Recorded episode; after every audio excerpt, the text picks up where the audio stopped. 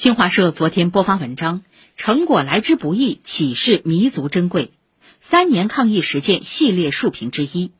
文章说，以习近平同志为核心的党中央始终坚持人民至上、生命至上，因时因势不断优化调整疫情防控措施，团结带领全党全国各族人民坚定不移开展抗击疫情斗争，统筹疫情防控和经济社会发展，取得重大积极成果。今年以来，面对复杂严峻的国内外形势和多重超预期因素冲击，中国经济顶住压力。前三季度国内生产总值同比增长百分之三，在上半年同比增长百分之二点五的基础上，持续巩固回升态势。